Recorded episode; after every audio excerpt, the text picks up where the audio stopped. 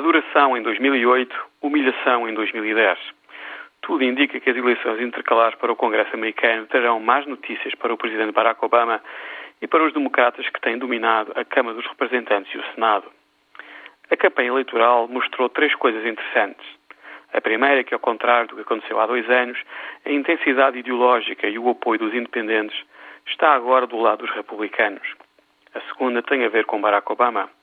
O presidente que fez uma campanha eleitoral extraordinariamente competente e disciplinada em 2008 tem-se revelado um político muito diferente do esperado. O homem que comunicou tão bem em 2010 tem tido grande dificuldade em comunicar a partir da Casa Branca. A distância emocional entre Obama e os americanos é excessivamente grande. Em vez de ser presidente, Obama parece mais ser uma espécie de professor-chefe dos americanos.